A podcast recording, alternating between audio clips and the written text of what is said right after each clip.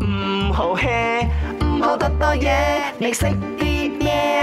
你識啲咩啊？係啦，講真真嘅，以下有三種海洋嘅生物，對於你嚟講，邊一個海洋生物嘅結構當中係唔包含腦嘅咧？學名叫做冇腦啊。 A 就係水母冇腦，B 象拔蚌冇腦，點話 C 沙蟲係冇腦嘅咧沙蟲 A K A 叫做海腸，即係好似係食黃得卷嘅咁樣，你頭先咪睇到好手指公咁大碌嘅，嘅，和杯成你攤劏。開整開我啲不內要臟出嚟，削削聲 嘿㗎。你點講？你識啲乜嘢？我係 moon，我答案 Hello 係水母，水母，水母透明嘅話咩都睇唔到，有內臟啦，但應嗯，該冇好似腦係咪冇嘢似腦。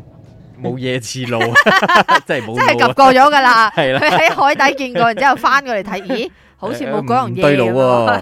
嗱，咁啊，真正嘅答案究竟係咩咧？今日冇人揀個象拔蚌跟喎。住象拔蚌錯啦，明邊有可能象拔蚌係因為等陣我同阿玲啊、同埋阿影、同埋阿欣去打邊爐，我諗住睇下有冇有新鮮象你拔哦係蚌。衰喎，有路咩？象拔蚌 有啊，象拔蚌有啊係，咩？海腸都有。係冇咩路嗰係水母啊，其實水母都出名冇路噶啦。水葵其實水葵有少少似動植物之間嘅咪先喎水母啦，水蛭你知水蛭冇？水節、係啦，誒、海節，嗯，嗰隻字唔知係咪咁讀啦。我然唔之知後海膽、海星、海參、海綿皆是冇腦的海洋生物。但係水母有咁多唔同嘅種類，係咪隻隻種類都冇腦啊？幾乎都係。佢呢度寫啦，因為佢結構係非常之簡單嘅身體嘅結構，而且佢係六點五億之前已經存在到今時今日都存在，佢係唔需要用大腦去誒、呃得以生存嘅，你明冇？嗯我哋係需要生存嘅嘛，我哋 需要覓食嘅嘛，你明冇啫？咁佢應該點樣你長咧？點樣進生啲存咧啦？，人哋俾你知識你喺度打下毛，真係。係啦，你哋全部有腦，我冇腦啊！其實你識水啲母係咩？冇腦嘅，阿明就